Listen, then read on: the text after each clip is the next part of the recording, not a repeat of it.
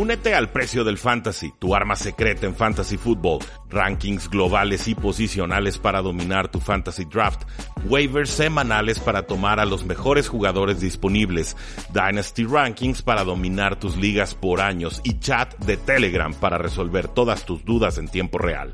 Visita stam.store diagonal precio NFL o da clic al link en este episodio para suscribirte.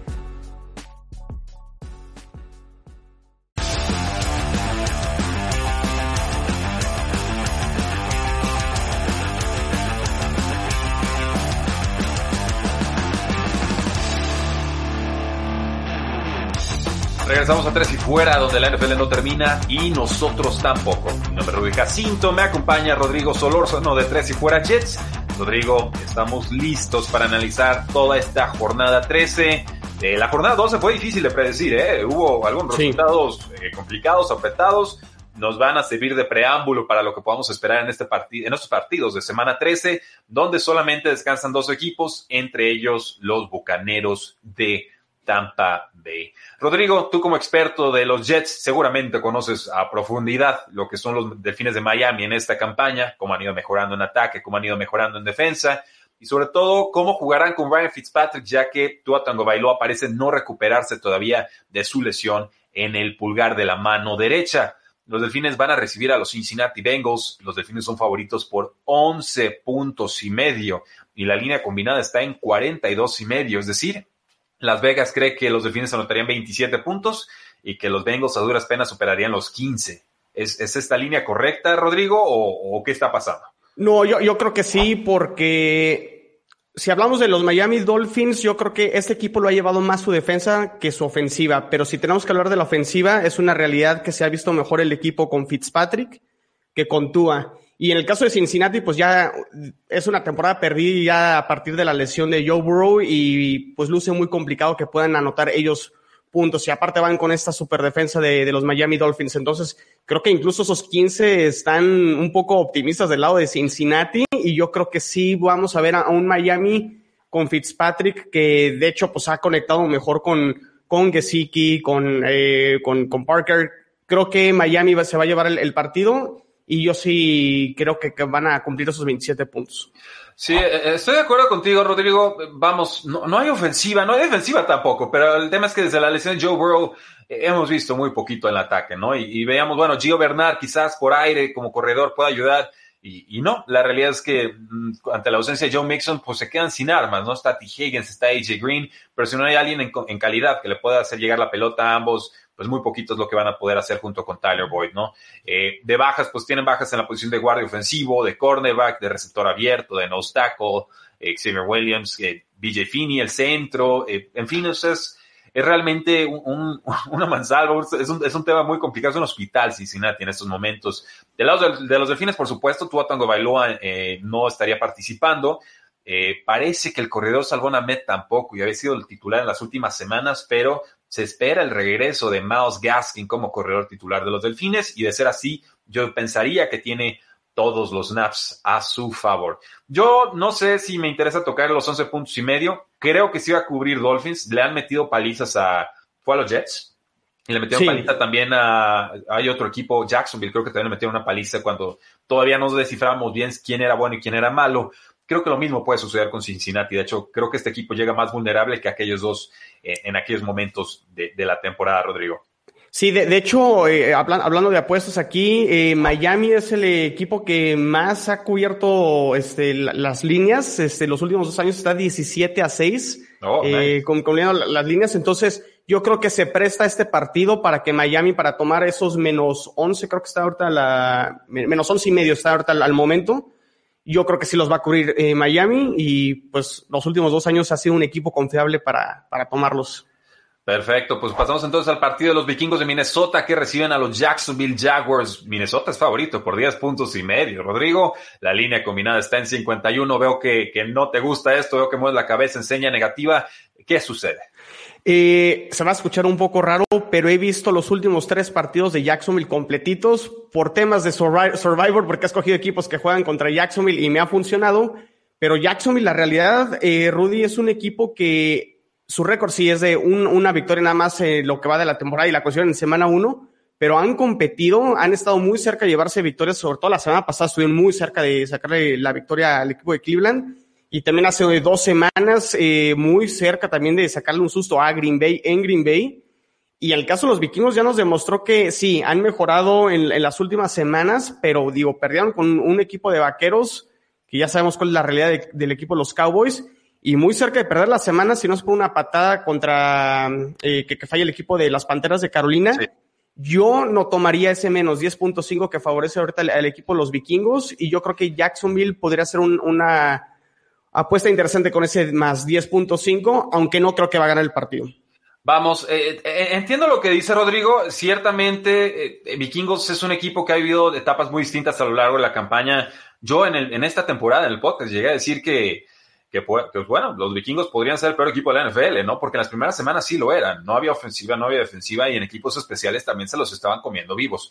el tema aquí es que me parece que la defensiva de Mike sí ha ido mejorando. Creo que semana a semana, con todo, tanto talento joven, han ido pudiendo así como acomodarlo eh, estructurarlo, darle un orden, darle un sentido, hacer que los jugadores entiendan qué es lo que van a hacer unos con otros en el campo para que entonces puedan reaccionar de forma más rápida.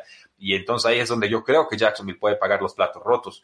Jacksonville en estos momentos se estaría jugando con Mike Lennon, ¿no? o sea, su quarterback número 3, que le dio partido a Cleveland, hay que decirlo, pero también por muchos errores de Cleveland. Le, dieron una y otra y otra oportunidad a, Jacksonville para reengancharse en el partido. Entonces, eh, a mí la lógica me dice, sí, tiene que cubrir vikingos, tiene que cubrir ese 10 y medio.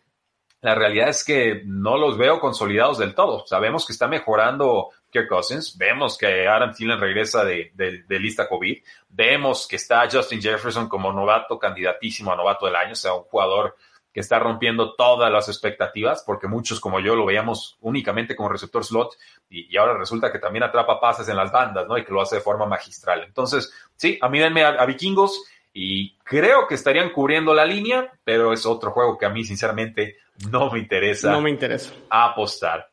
Pasamos entonces al partido de los Atlanta Falcons que reciben a los Santos de Nueva Orleans, que aún no tienen a Drew Brees, pero que estarán jugando con Tyson Hill. No se dejen engañar por lo que pasó en el partido pasado contra los Broncos de Denver. ¿eh? Cuando descubrieron que iban a jugar con el quarterback número 6 o número 7 de su roster, o sea, un jugador que no se cede ni las jugadas, eh, se fueron a un plan ultra conservador, lo confesó así Tyson Hill, dijo, yo cuando escuché eso jugué no a ganar, sino a no perder. Y entonces corrieron mucho, muy conservadores, a no entregar la pelotita, y por eso salió el partido tan raro de 9 de 18 pases completados de, Tyson Hill. Creo que debe tener más éxito contra esta ofensiva y defensiva de los Falcons, que ha mejorado a partir del despido de, Dan Quinn. Con Raheem Morris parece que ha, dado con la clave, ha dado con la tónica, pero estos equipos ya se enfrentaron a esta campaña y, y fue una paliza tremenda ahí lo de los Santos de Nueva Orleans. Eh, vamos, creo que gana Santos, son favoritos por tres puntos, la línea combinada está en 45 y medio. El tema aquí es la posición de coreback y que Santos está a domicilio. Fíjate, yo creo que aquí va a haber sorpresa, Rudy. Ah. y, yo creo que aquí los Falcons van a ganar y creo que la victoria la semana pasada contra el equipo de los Raiders, eh, que los aplastaron, la verdad creo que fue una de las sorpresas la semana pasada ese, ese juego entre Raiders y, y los Falcons. Los partidos divisionales y más entre estos dos equipos en el sur de la Nacional ya sabemos que son rivales, se odian y yo creo que Falcons, aunque ya no tienen nada que hacer en, la temporada, va a querer este, darle ahí una derrota al equipo de los Santos y aquí ya se enfrentaron con Drew Brees, eh, Rudy, como bien lo, mencionas, yo no confío del todo de, de Tyson Hill y esos treinta y tantos puntos que le metieron a los Broncos muy, muy engañosos. Realmente fue más por la situación de corebacks del equipo los Broncos que realmente por un, un, un superataque del equipo de los Santos. Veo un partido muy parejo y lo que sí creo es que creo que el, el 45.5 de puntos, yo, yo sí iría con el over ahí. Yo creo que estás cometiendo un error, Rodrigo. Creo que estás sobrereaccionando a lo que fue una paliza de Falcons ante los Las Vegas Raiders que cometieron cinco entregas de balón. La ofensiva de Falcons no jugó bien ese partido. Eh, la defensiva es lo suficiente, obviamente, pero yo, yo aquí creo que eh, con todo y todo, con las bajas de coreback aún a domicilio, con todo lo que ustedes gusten y manden, eh, yo no cometo el mismo error dos veces. Yo creo que aquí Santos iba a ganar, yo creo que aquí Santos iba a cubrir y estamos a expectativa entonces de, de ver si juega Julio Johnson o no, que ha estado en duda, pero yo sí esperaría verlo en este partido. También recordar que Santos tiene una defensa terrestre muy poderosa y que Falcons quizás tiene el peor ataque terrestre de toda la liga. ¿eh? No ha podido correr con Todd Gurley ni con Brian Hill ni con Ito Smith. Entonces, a mí denme a los Santos y creo que te los tomo incluso con los tres puntos de castigo. Pasamos entonces al partido de los Jets de Nueva York contra las Vegas Raiders.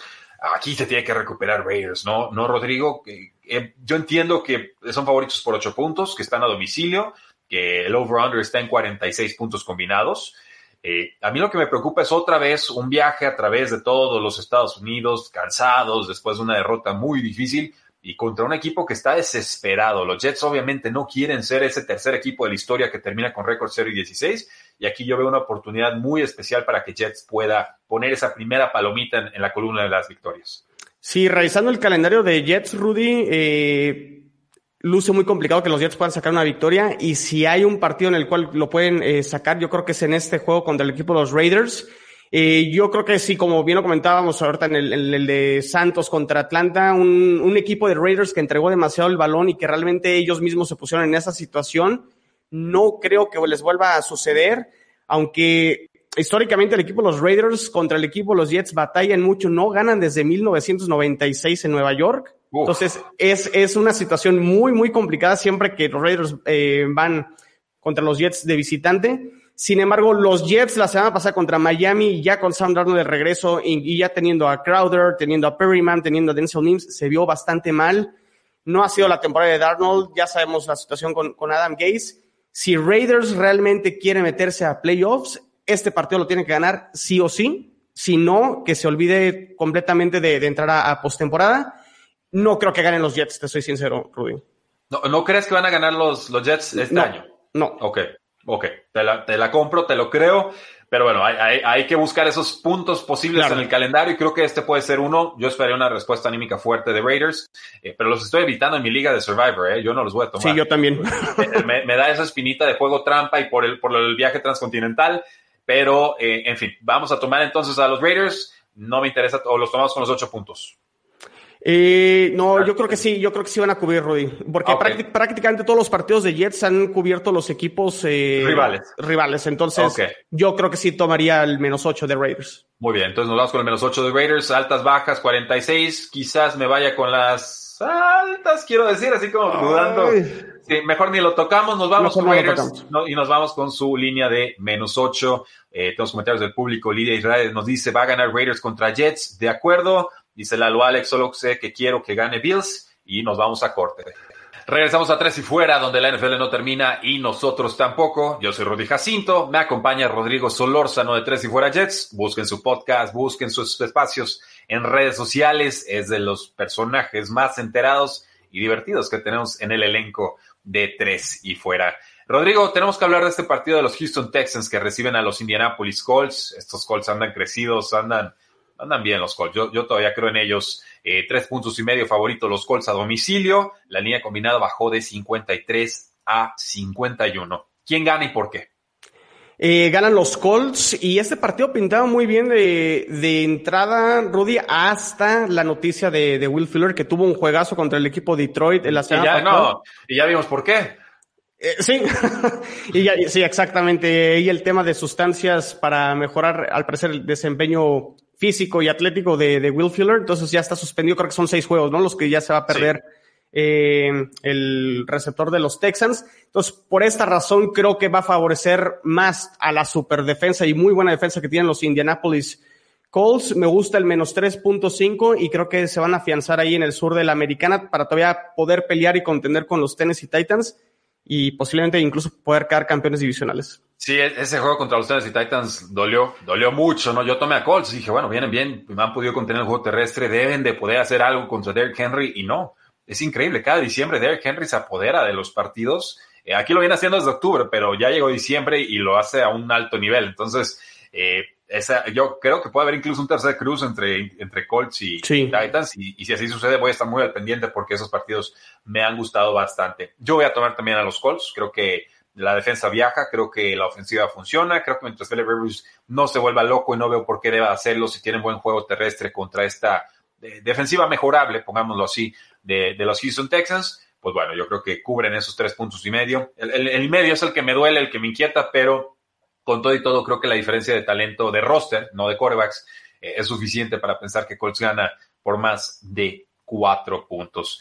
Eh, hablando de los Titanes de Tennessee, Rodrigo, ellos reciben a los Cleveland Browns. Es favorito Tennessee por cinco puntos y medio y la línea combinada está en 53 y medio. Eh, ¿Están los Tennessee Titans para ganarle por cinco puntos y medio a, los Browns, que son un equipo con un récord de 8 y 3? Yo creo que sí, porque realmente Cleveland me, da, mucho gusto por Cleveland que finalmente eh, realmente esté con, cumpliendo sus expectativas y posiblemente se van a meter a playoffs con, con ese récord de 8-3. Pero sus derrotas han sido contra equipos del nivel de Tennessee. Es decir, por ahí se vieron muy mal contra el equipo de Pittsburgh, se vieron muy mal contra el equipo de Baltimore. Y creo que Tennessee está al nivel de esos equipos en la conferencia americana. Y es de los mejores juegos que yo creo que esta jornada, este Cleveland contra Titans pero me gusta más Derrick Henry, me gusta más eh, AJ Brown, me gusta, me gusta Ryan Tannehill. Creo que de local Tennessee va a ganar este partido y por ahí ese partido de Cleveland contra Jacksonville creo que sufrieron de más y los exhibieron poquito y yo creo que van a obligar a Baker Mayfield a lanzar el balón y ahí es donde creo que Tennessee se va a llevar el partido. Sí, o sea, tú estás pensando que Baker Mayfield va a tener que lanzar más de que 35 pases en este juego para llevárselos, a que no le van a poder correr a la defensiva de Titans. Eh, yo, yo difiero, yo, yo difiero en el sentido de que no creo que vaya a ser esta defensiva, la de Titans, la que desenmascare de alguna manera a Baker Mayfield. Eh, esta defensiva de Titans no es buena. O sea, yo entiendo que dejaron como en 17 puntos a los Colts la semana pasada. Lo entiendo. A lo largo de la campaña ha sido la que más ha permitido conversiones en terceras oportunidades. Eh, Cleveland no se complica. Mucha defensa y juego terrestre con Nick Chubb y Kareem Hunt. Y lo hacen bien, lo hacen bien por aire, lo hacen bien por tierra. Yo creo que Cleveland le puede correr casi a placer a esta defensiva de los Titanes de Tennessee. Y entonces podríamos ver un partido que transcurre rápido, ¿no? Con mucho juego terrestre, con mucho Derrick Henry, con mucho Nick Chubb. Y, y ahí ese tipo de guion de partido a mí me hace pensar que el marcador va a ser un poco más apretado. Entonces, yo, por supuesto, voy a tomar a los Titanes de Tennessee para ganar el partido, pero sí creo que Cleveland lo puede mantener competitivo y que entonces puede haber valor en ese cinco puntos y medio. De las altas y las bajas, eh, ahí sí no sé. por, lo mismo de que, por, lo mismo de que se va a compactar el, tiempo de juego, ¿no? Va a haber, yo pensaría, menos series ofensivas porque van a poder correr con éxito. Y cuando corres, obviamente el reloj corre más rápido, no se detiene que cuando sueltas un pase y es incompleto. Eh, ahí sí creo que el 53 y medio se nos puede estar quedando un tanto alto. Entonces yo voy con Titans para ganar el partido, pero me parece que Cleveland va a cubrir esta línea. Y en un juego muy desangelado, muy desangelado, Rodrigo, la verdad es que eh, qué triste momento están viviendo estas dos franquicias. Los Detroit Lions viajan a Chicago. Es favorito Chicago por tres puntos y la línea combinada está en 44 y medio. Antes de entrar a analizar este partido, le agradecemos a todos los que nos están siguiendo, por supuesto, en el 1340 de AM Frecuencia Deportiva, en Facebook Live y en YouTube Live. Rogelio Ramírez nos dice saludos, Rudy, aquí pasando a saludar. Nos preguntan sobre los Patriotas, si van a llegar a playoffs, lo comentamos un poco más adelante. Lalo Alec nos dice saludos desde San Pedro, Pochutla, Oaxaca. Y Lalo Alec nos dice también, solo quiero que ganen mis Bills. Rogelio Ramírez pregunta, ¿cómo ves eh, ¿Cómo vas con el barco de Sam Darnold? ¿Ya te bajaste? Sigo creyendo que va a ser un buen mariscal de campo en otro equipo. Esa es mi postura por el momento de, lo que creo va a ser Sam Darnold en su vida post-Jets de Nueva York, seguramente en el 2021. Ahora sí, Rodrigo. Chicago Bears recibe a los Detroit Lions. Favorito, tres puntos, Chicago. ¿En serio? No, yo, yo creo que este partido lo puede ganar Detroit. Mm, Chicago, creo que, o sea, Jets la peor ofensiva de la NFL y creo que ahorita la 31 es, es Chicago. No tengo el, el, el dato exacto, pero estamos creo que ya viendo los últimos días de Mitch Trubisky con Chicago. Nick Foles, pues obviamente está lesionado. Eh, realmente este equipo de Chicago muy, muy engañoso al principio de la temporada con su invicto al principio, incluso este practicando, liderando ahí el norte de la nacional. Chicago es uno de los peores equipos de la NFL y su panorama para el año que entra luce muy, muy, muy, muy difícil. Yo, yo no creo que Chicago pueda ganar este partido y me voy a inclinar por la tendencia que ha pasado Rudy con, con los equipos que han despedido entrenadores eh, que han ganado, caso concreto de Houston y de Atlanta que se han visto mejor a partir de los despidos. Eh, Matt Patricia, pues ya sabemos que no, no está más bajo el control de, de Detroit y creo que confío más en Matthew Stafford, que es un mucho mejor coreback que, que Mitch Trubisky y creo que por ahí Detroit puede ganar a domicilio. A pesar de que los números de Trubisky contra Detroit son muy buenos, creo que en esta ocasión no, no le va a alcanzar. Sí, yo, yo estoy de acuerdo contigo. Creo que Matthew Stafford es mil veces más coreba que Mitchell Trubisky, Nick Foles y Tyler Ray o que que quieran poner en estos momentos. Eh, entiendo que no viene de buenas semanas, entiendo que le ha costado la lesión de Kenny Golladay, entiendo que no tener a DeAndre Swift ha hecho que se vuelva muy unifacética el ataque terrestre. Eh, entiendo todo eso y más, pero los Osos de Chicago tienen duda no tackle a Kim Hicks. Los Osos de Chicago se veían mejor con Nick Foles que con Mitchell Trubisky. Eh, Trubisky, pues al final de aquel partido contra los Packers medio se vio como un corda competente.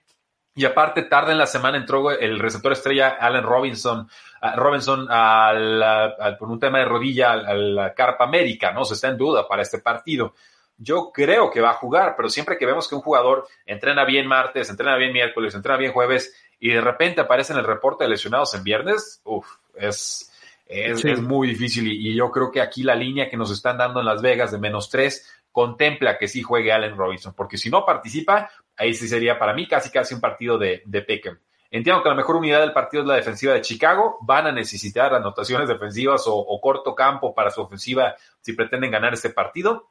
Yo no sé cómo, no sé por qué. Voy a tomar a Chicago así, pero muy a regañadientes. La verdad es que entre dos equipos malos, eh, me voy a ir con el local. No, no, no hay una razón realmente fuerte para tomar un equipo de Chicago en estos momentos. Y entiendo lo del cambio anímico y el ímpetu y el querer demostrar a los rivales y demás. Simplemente me pregunto si los Lions tienen suficientes armas en estos momentos. Espero que sí, pero creo que me voy a aguantar un poco con el equipo de los Osos de Chicago y obviamente ni de chiste voy a apostar algo en este encuentro. No, ni ganas ni ganas. Y pasamos entonces al juego de los Arizona Cardinals que reciben a Los Ángeles Rams. Eh, qué lindo partido. Rams es favorito por tres puntos a domicilio. La línea combinada está en 48. A mí ahí denme las altas. Y eh, te preguntaría, Rodrigo, ¿es, correcta esta línea o se está subestimando Arizona? No, creo que, creo que es correcta y creo que eh, la defensa de Rams, sobre todo, es la que ha jugado muy, muy bien durante la temporada y creo que es lo que los ha ayudado a, a estar todavía contendiendo para, y bueno, incluso Arizona, para poder todavía pelear ahí con Seattle el liderato del oeste de, de la nacional. Me gusta ese número de, de 48 puntos y creo que el over se, se, se puede cubrir tanto eh, creo que Arizona y Rams son equipos capaces de anotar eh, suficientes puntos. Eh, es un partido que realmente no sé por qué inclinarme, Rudy, te soy sincero, creo que le puede ganar cualquiera. Y si acaso me voy con los Rams de visitante, creo que estos dos equipos van a repartir victorias porque apenas es el primer juego entre estos dos equipos. Y creo que van a repartir y creo que van a ser los visitantes que se van a llevar la, serie. Me voy con el equipo de los Rams. Eh, para mí está muy sencillo, Rodrigo. Yo creo que eh, la mejor arma de la ofensiva que tiene Arizona en estos momentos es de Andre Hopkins y tienen un buen cornerback, Jalen Rams y los Rams, para poder contener. Entonces, ahí yo esperaría que se neutralizaran las fortalezas. Tiene más defensa Rams que Arizona. Eso yo lo tengo muy claro. Y en ofensiva, pues andan igual de flojos ahorita. Jared Goff está entregando la pelota a un ritmo completamente insostenible y ya empieza a ser cuestionado por Sean McVay de forma muy sigilosa, pero ya empieza a ser cuestionado. El tema con Arizona es que es una ofensiva muy predecible, me parece, no es una ofensiva muy complicada. Eh, y ahorita se ve peor porque Kyler Murray tiene lastimado el hombro. Yo creo que están subestimando la lesión de Kyler Murray. Yo lo vi contra el juego, eh, contra los Patriots de Nueva Inglaterra y como nos decía Oscar Huerta, no se escapa ya para correr. Y esto pues, le, resta muchísima versatilidad a la ofensiva de Arizona. A mí, aunque sea domicilio, aunque sea divisional, a mí denme a los Rams. No lo voy a apostar. Yo sí creo que se iría a las altas. El, el, altas de 48 me gusta más que las bajas. Y entonces vamos a una pausa comercial. Regresamos a tres y fuera. Regresamos a tres y fuera, donde la NFL no termina y nosotros tampoco. Yo soy Rudy Jacinto, nos acompaña Rodrigo Solórzano de tres y fuera Jets y estamos listos para cerrar con nuestras predicciones y análisis de todos los juegos que tendremos en esta jornada 13. Rodrigo, nos quedan como unos seis partidos por analizar. Recuerden que están en semana de descanso las Panteras de Carolina y los Tampa Bay Buccaneers. Tom Brady, enderecen las ideas, queremos verlos bien y enteritos en la postemporada. Los Seattle Seahawks reciben a los Gigantes de Nueva York, son favoritos por 11 puntos, la línea combinada está en 47 y la baja más importante, por supuesto, será no Saquon Barkley, de quien no hemos sabido por dos, tres meses, está recuperándose del ligamento cruzado anterior, sino Daniel Jones, quien sufrió una lesión disquiotibial que parece grave y está marcado en estos momentos como doubtful o en duda, que significa que hay un 25% de probabilidad de que participe en este juego. Yo prácticamente ya lo estoy descartando, Rodrigo. Sí, yo creo que ese partido Seattle va a cubrir la línea Roy y principalmente por, por esa situación con Gigantes, que es una lástima porque a pesar de que esta división este de la Nacional es la peor división de, de, de toda la liga, pues están de líderes y tienen posibilidades de, ganar su división, pero sí luce muy complicado cuando pierdes a tu coreback titular. No soy muy fan de Daniel Jones eh, en lo general, pero pues digo, es el coreback titular del equipo Los Gigantes y esto creo que sí les va a perjudicar. Yo creo que no va a jugar y yo creo que Seattle va a ganar cómodamente este partido. Sí, yo estoy totalmente de acuerdo contigo, Rodrigo. De hecho, este es uno de mis picks favoritos en las ligas de Survivor. Las ligas de Survivor, por supuesto, para los que no saben, son ligas en las que tomas un equipo, si ganan, avanzas a la siguiente semana y no puedes volver a utilizarlos en toda la temporada. Si pierdes, das las gracias y dejas el dinero que le pusiste ahí de entrada a quien sea que lo cobre hasta el final de la campaña, ¿no? El que sobreviva, y por eso se le llama Liga Survivor, pero creo que hay semanas para utilizar a Seahawks a futuro. Yo me los guardaría todavía a los Seahawks una, una semana más. La siguiente semana es la buena para utilizar a los Seahawks. Eh, los empacadores de Green Bay reciben a las Águilas de Filadelfia. Rodrigo, eh, el dueño, Harry Roseman, ya, ya, no quiere saber nada, ¿eh? eh el, ya, ya, Jeff Lurie, perdón. El, el GM es, Harry Roseman, el head coach, por supuesto, Doug Peterson. Ya aquí empieza a ver, va a haber una guerra civil. Eh, esto, esto es grave, esto es importante. Carson Wentz empeora cada semana, entrega el balón demasiado, no hay talento ni salud suficiente en el roster y ahora les toca bailar con la más fea, Green Bay Packers, que les va a poder correr, creo yo, y les va a poder hacer mucho daño por aire. Packers no puede aflojar el paso si pretende hacer algo importante y entrar bien a la postemporada, pero las Águilas de Filadelfia, de forma increíble, todavía tienen la división ahí en las manos y creo que tienen el roster más talentoso de, de los cuatro equipos, ¿no? De Vaqueros, de Washington, de, de los Gigantes pero simplemente a mí ya se me agotó la paciencia, Rodrigo. Yo ya no puedo tomar a las Águilas ni siquiera con el spread eh, de nueve puntos y un over-under de 49. Los Kansas City Chiefs reciben a los Broncos de Denver. Rodrigo, denme a Kansas, denme los en grandes. Son favoritos por 14 puntos. El over-under está en 50 y medio. Sí, den, denme a los Kansas City Chiefs con el menos 14. Es mi pick en el Survivor. Eh, el over, el 50, los puntos, los 50 puntos, yo no los tomaría. Yo creo que el equipo de Broncos no, no tiene con qué para seguirle el paso al equipo de, de, de, Kansas. De hecho, Kansas ya los aplastó en el primer juego en, en Denver. Yo veo un juego probablemente parecido, donde incluso veamos otra vez a Patrick Mahomes descansar ya en el cuarto cuarto y que se la lleve muy tranquilo y sin, ahora, sí, en, en, neutral y sin, y, y, de bajadita creo que así van a ganar los, los Kansas City Chiefs al equipo de Denver. Y tendría que ser así. Yo creo que es peligrosa la línea porque Drew Locke de repente se enracha al final de los partidos, ¿no? Y tampoco es que la defensiva de Kansas sea muy asfixiante y, y pueda borrar del mapa o, debe, o deba borrar eh, del mapa a, los Broncos, pero sí creo que pues con Patrick ya soñando y pensando en postemporada, esos 14 puntos son muy apropiados y también son mi pick en Survivor. Eh, me informan que ya regresamos al 1340 de M, frecuencia deportiva, se nos fue un rato eh, la señal, pero estamos hablando del partido de los Broncos de Denver contra los Kansas City Chiefs. Broncos eh, no es favorito, Chiefs es favorito por 14 y la línea combinada está en 50 y medio. Denme a los Chiefs y casi casi denmelos también con el menos 14.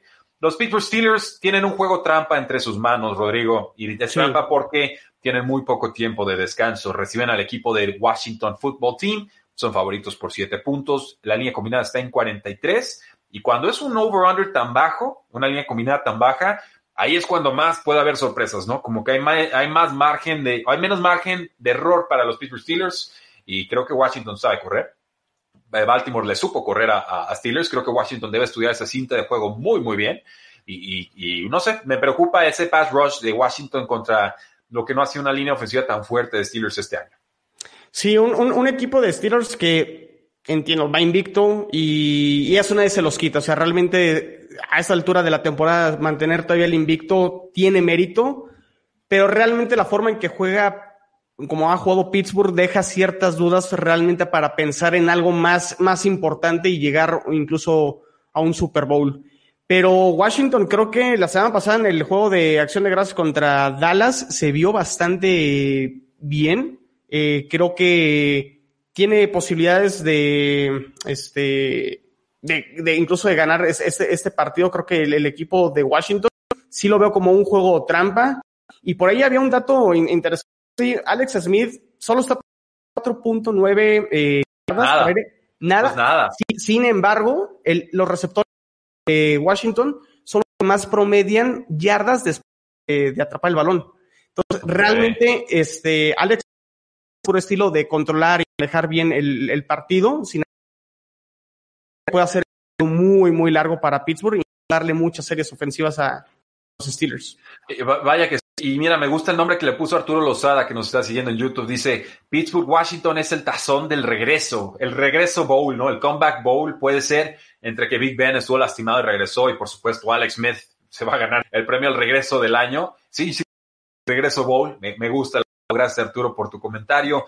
Te lo dice Jacinto, llegarán invictos playoffs. Eh, si sobreviene este partido,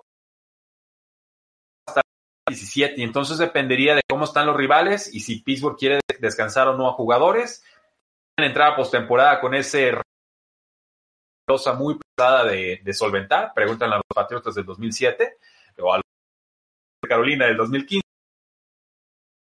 Yo sí que apostaría en estos momentos que Steve más por defensiva que por otra cosa. Solo recordar que perdieron a Bud Dupree, su pass rusher, una ruptura del ligamento cruzado anterior, y que antes ya habían perdido a Devin Bush, su linebacker estrella. Entonces, poco a poco van cayendo los efectivos. Yo tengo dudas sobre el rendimiento de Big Ben. No me ha parecido un buen año. Sé que muchos hablan bien de él. A mí me parece adecuado hacia secas. Más en, en tónica Philip Rivers que lo que históricamente nos ha mostrado eh, Big Ben. Los apunte rápido, Rodrigo. San Francisco recibe a Buffalo y creo que va a ganar Buffalo. Son favoritos por un punto. Me parece muy poquito. El over-under está en 47. Sí, una ofensiva de Bills que realmente ha sido lo que, a, diferencia del año pasado, que su defensa fue lo bueno de, del equipo de los Bills. Este año realmente su defensa creo que ha dejado eh, que desear un poco y su ofensiva realmente se ha visto muy, muy bien. Pero San Francisco, a pesar de todas las lesiones, eh, eh, San Francisco, a pesar de todas sus lesiones, se ha visto realmente que tiene todavía posibilidades todavía ahí en, la, en, el oeste de la Nacional, pero a mí denme a los Bills y creo que sí ganan el partido de, de, de visitante. Hola, soy Rudy Jacinto, creador de Tres y Fuera. Si te gustó el programa de hoy, suscríbete a este y otros podcasts de la familia Tres y Fuera. Tres y Fuera NFL, Tres y Fuera Fútbol, Tres y Fuera de tu equipo favorito y claro, el canal de Tres y Fuera YouTube con videos todos los días. Porque si tu equipo existe, Tres y Fuera lo cubre.